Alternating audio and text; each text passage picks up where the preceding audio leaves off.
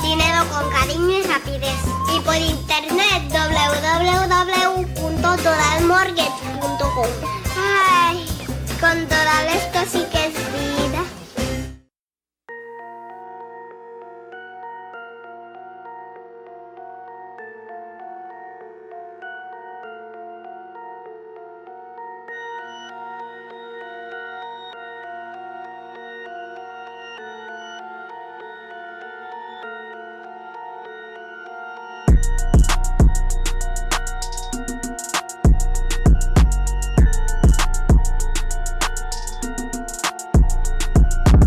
Espero que se encuentren bien. En el episodio de hoy estaremos hablando del asesinato de un banquero estadounidense ocurrido aquí en Puerto Rico en el año 2011. Este caso me resultó bien fascinante, ya que además de la forma en la que ocurrió el atentado que cegó la vida del ejecutivo bancario, surgieron muchas cosas interesantes y extrañas alrededor de este evento. Para que tengan una idea, en este caso hubo crimen de cuello blanco, narcotráfico y hasta incluso rituales de santería. Hoy estaremos hablando del asesinato de Maurice Spagnoletti. En el 1972, Salomón Levis, un cubano de ascendencia judía, se mudó a Puerto Rico junto a sus hermanos y al tiempo fundaron una compañía hipotecaria, la cual luego se convirtió en uno de los bancos más importantes del país el Doral Bank. Para el 2001, casi la mitad de los préstamos hipotecarios que se otorgaban en Puerto Rico se originaban en este banco. En el 2004, ya el banco presentaba ganancias extraordinarias y la familia Levis se convirtió en una de las familias más ricas e influyentes de la isla. Sin embargo, muchas cosas extrañas comenzaron a suceder en las oficinas del Doral Bank que quedaban en la avenida Roosevelt en Atorrey. Según un artículo de Bloomberg, un guardia de seguridad que trabajaba en el edificio contó que un sábado más o menos para el año 2006 o 2007, los ejecutivos del banco trabajaban horas extras preparando informes y propuestas para atraer a inversionistas de Wall Street. El guardia le dijo a una ejecutiva del banco que había visto a un hombre extraño y desconocido dentro de la oficina de Glenn Wakeman, quien era el CEO del banco en ese momento. El misterioso hombre estaba vestido de blanco de pies a cabeza y tenía collares de muchos colores en su cuello. La secretaria de Wakeman estaba en la oficina con este hombre. Cuando le cuestionaron a ella quién era esta persona, ella respondió que él era su babalau, su padrino, y que se encontraba haciendo unos trabajos para ayudar las finanzas del banco. Para el que no lo sepa, un babalao es esencialmente un sacerdote de la religión yoruba o un santero, como se le conoce comúnmente. Los rituales de santería en las oficinas de Doral se hacían cada vez con más frecuencia. En una ocasión incluso se rumoró que el babalao llegó a subir un caimán a uno de los salones de conferencias del banco para celebrar un ritual. Al parecer, los rituales del Babalao rindieron frutos. Las finanzas del banco comenzaron a mejorar y 11 meses más tarde, el Babalao, llamado Rolando Rivera, recibió un jugoso contrato para encargarse del mantenimiento y la limpieza del edificio de Doral y también de las sucursales del banco. Rolando Rivera registró su compañía llamada SJ Tropical Maintenance Services a los pocos días de recibir el lucrativo contrato. Unos años más tarde, los problemas financieros de Doral continuaron aumentando y la FDIC, que es la agencia federal que regula los bancos y que asegura las instituciones financieras, les tenía el ojo bien puesto. En ese momento el banco decide contratar a Maurice Joseph Spagnoletti como vicepresidente ejecutivo de operaciones hipotecarias y bancarias, para que se hiciera responsable del día a día de las operaciones de Doral Bank aquí en Puerto Rico. Maurice, quien tenía alrededor de 55 años en ese entonces, se trasladó desde New Jersey para atender las finanzas de la institución. Antes de mudarse a Puerto Rico, Maurice era presidente del Carolina First Bank entre los años 2000 al 2006. Fue presidente y principal oficial ejecutivo del Fifth Third Bank en Indiana y entre el 1980 y 1998 trabajó en el Summit Bank de New Jersey. Doral le ofreció a Maurice un paquete que incluía un salario de 400 mil dólares anuales y un bono de 300 mil dólares si lograba los objetivos de la empresa, entre otros beneficios. En octubre del 2010, Maurice se convirtió en el vicepresidente ejecutivo de Banca Hipotecas de Doral Bank en Puerto Rico. Saludos amigos, la banca puertorriqueña se ha estremecido con el asesinato del vicepresidente ejecutivo del Doral Bank anoche en medio del expreso cuando salía de sus oficinas. Así es, el móvil del crimen es un total misterio y la policía busca al o los asesinos, mientras sus compañeros lamentaron la pérdida. Rafael Lenín López nos tiene la noticia de primera plana. Fue a las 7 y 20 de la noche cuando poco antes de llegar al túnel de Minillas, el hombre fue asesinado a tiros desde otro vehículo. Salía desde sus oficinas en la avenida Roosevelt y aparentemente se dirigía a su casa en el condado cuando le sorprendió la ráfaga de disparos. Joseph Spagnoletti Maurice, de 56 años, era el vicepresidente ejecutivo de Doral con 30 años de experiencia en la banca de Estados Unidos. Llevaba solo ocho meses en Puerto Rico. Fue traído de Nueva Jersey para trabajar en la reestructuración del banco. El hombre que tenía una niña de cinco años recibió en la cabeza y cuello cinco de los al menos nueve disparos que le hicieron por el cristal del conductor de su Lexus. Para la policía esto significa que el asesino o asesinos sabían lo que hacían. Yo te puedo decir, por la experiencia que tengo, que es una persona que domina el uso y manejo de armas de fuego. Como tú sabrás, ahora la avenida, pues el tráfico es más lento. ¿eh? Al ser más lento, se hace más fácil el blanco. La policía no tiene aún sospechosos y ha interrogado a algunos oficiales del Doral. La División de Seguridad del banco le dijo a la policía que contra Spagnoletti no había amenazas ni había ocurrido algo en particular, pero la policía insistirá en interrogar otros oficiales y ex empleados del banco que pudieran haber sido cesanteados como parte de la reestructuración. Alguna situación personal también es un ángulo que se investiga. Toda cámara que esté en esa área se está revisando. Anteriormente Spagnoletti fue presidente de tres bancos en Estados Unidos.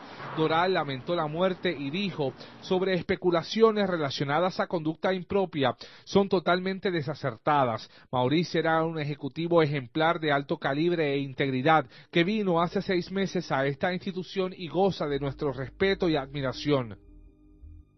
El miércoles 15 de junio del 2011 era el cumpleaños de la esposa de Maurice.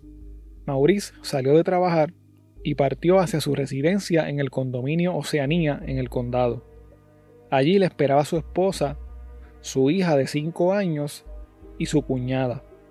A eso de las 7 y 10 de la noche, mientras conducía su Lexus color negro por el expreso de Diego, un auto se le acercó y unos sujetos que se encontraban en ese auto bajaron las ventanas y le hicieron varios disparos. Maurice recibió unos 5 disparos, tres de ellos en el área del cuello. Su auto aceleró de repente y se salió de la carretera chocando con una baranda de seguridad y luego continuó hasta detenerse con unos arbustos que quedaban a orillas de la carretera. Dentro del auto de Maurice había regalos para su esposa y globos que decían feliz cumpleaños. En la escena del crimen se recuperaron nueve casquillos de bala calibre .40. De inmediato comenzaron los rumores y las teorías sobre la muerte de Maurice. Algunos llegaron a decir que la mafia lo había mandado a ejecutar. También se llegó a comentar que con la llegada de Maurice al banco muchas personas perdieron sus trabajos por recortes que se tuvieron que hacer debido a la crisis financiera que había en la institución. Maurice había sido contratado para enderezar las finanzas de la institución y él estaba haciendo su trabajo muy seria y agresivamente.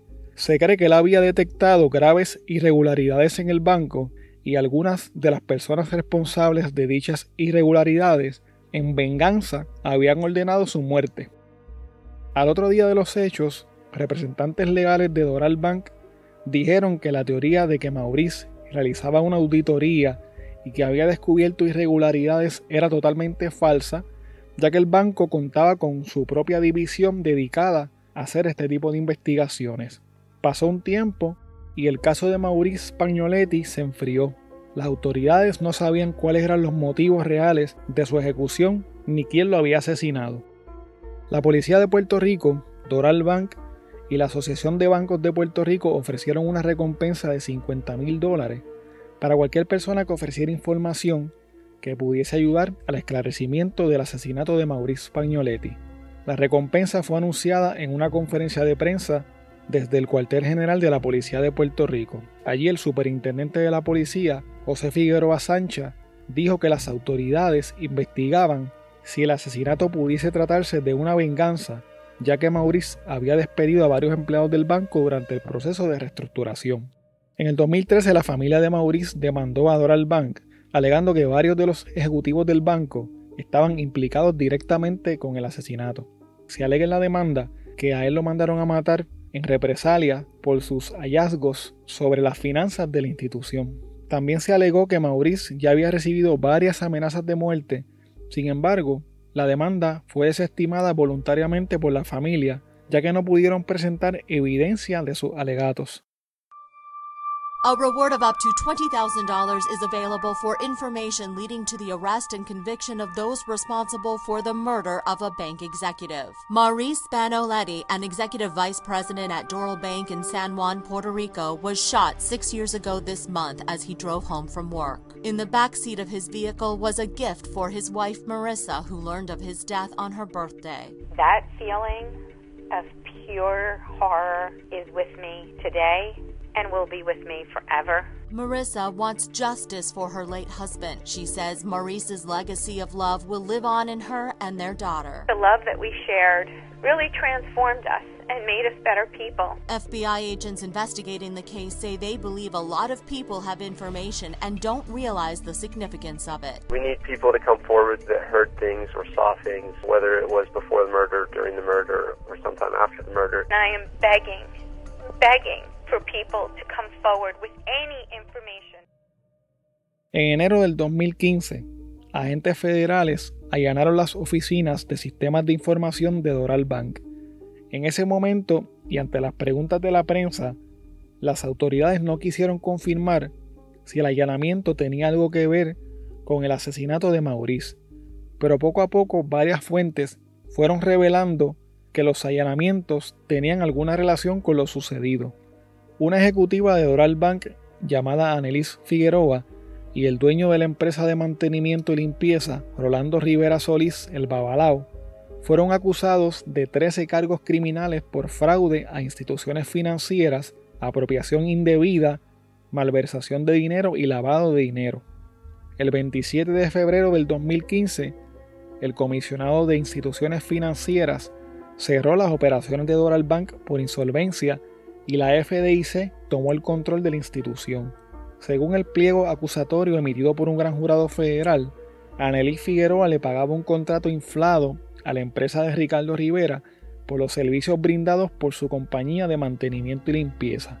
Durante la investigación se supo además que Ricardo Rivera había sido absuelto de un cargo por asesinato en el estado de Florida en el 1993 y que tenían unas 10 armas de fuego cuando lo arrestaron.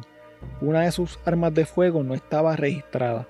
Este esquema de lavado de dinero le había costado más de 2 millones de dólares al banco y aparentemente Maurice se había percatado de lo que estaba pasando. El 15 de abril de ese mismo año, de forma muy sorpresiva, la Fiscalía Federal solicitó la desestimación de los cargos criminales en contra de la ejecutiva de banco Annelies Figueroa y del dueño de la empresa de limpieza Rolando Rivera por el esquema de lavado de dinero y uso indebido de fondos por el cual se les había acusado. Más tarde se descubrió que la empresa de Rolando Rivera no tan solo recibía dinero de manera fraudulenta por parte de Doral, sino que también era una organización criminal que lavaba dinero del narcotráfico, haciéndolo pasar como dinero legítimo a cambio de los servicios de mantenimiento y limpieza que le daban a Doral Bank. El 6 de diciembre del 2018 el FBI acusó a seis personas por narcotráfico y posesión de armas de fuego.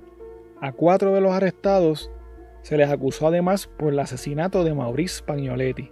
Los acusados del asesinato de Maurice fueron Luis Carmona, conocido como Canito Cumbre, Yadiel Serrano, conocido como Motombo, Alex Burgos, conocido como Yogi, y Rolando Rivera, el babalao y dueño de la empresa de limpieza. Durante la acusación federal, la fiscalía dijo que los líderes de esta organización criminal practicaban la santería para proteger sus actividades de narcotráfico, que usualmente vestían atuendos y amuletos usados tradicionalmente en la santería. También se dijo que realizaban ceremonias y cultos religiosos antes de realizar cualquier actividad relacionada al negocio del narcotráfico y antes de cualquier atentado en contra de un enemigo. Esta organización de narcotráfico distribuía cocaína, crack, marihuana, manejaba varios puntos de droga y tenía en su nómina a un grupo de sicarios encargados de controlar el territorio. Según se supo durante la investigación federal, los acusados mataron a Maurice Pagnoletti porque él canceló el contrato que tenía Doral Bank con la compañía de mantenimiento de Rolando Rivera. Luego del colapso de Doral, el principal oficial ejecutivo del banco, Glenn Wakeman, y el asesor legal de la institución bancaria, Enrique Ubarri, llegaron a un acuerdo con la FDIC en donde a través de sus aseguradoras pagarían unos 14 millones de dólares para evitar ser llevados a un juicio en el foro federal. El colapso de Doral Bank resultó en aproximadamente 789 millones en pérdidas para la FDIC. En estos momentos, y por lo que pude investigar, los acusados del asesinato de Maurice Pagnoletti se encuentran en el Centro de Detención Metropolitano de Guaynabo en espera de que comience el juicio. El Departamento de Justicia de los Estados Unidos estuvo evaluando si los acusados serían expuestos a la pena de muerte la juez federal Carmen Consuelo Cerezo le asignó abogados expertos en casos de pena capital a los acusados ante la probabilidad de que el gobierno federal solicite la pena de muerte. Sin embargo, en octubre del 2019, la fiscal del caso, Kelly Zenon, informó que la Fiscalía Federal no buscaría la pena de muerte contra los acusados por el asesinato de Maurice Pagnoletti.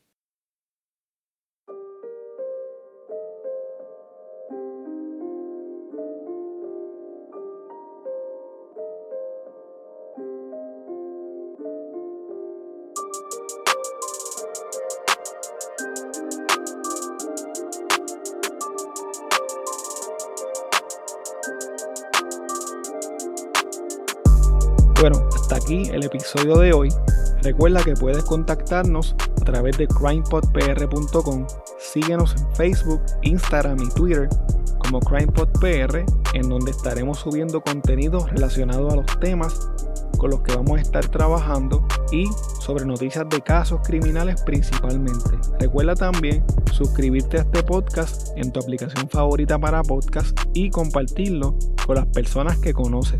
También puedes apoyarnos a través de patreon.com diagonal crimepodpr en donde vas a tener acceso al contenido que utilizamos para poder hacer las investigaciones, como por ejemplo documentos, enlaces, fotos adicionales a las que subimos a las redes, videos, análisis de los casos, entre otras cosas que vamos a estar añadiendo poco a poco.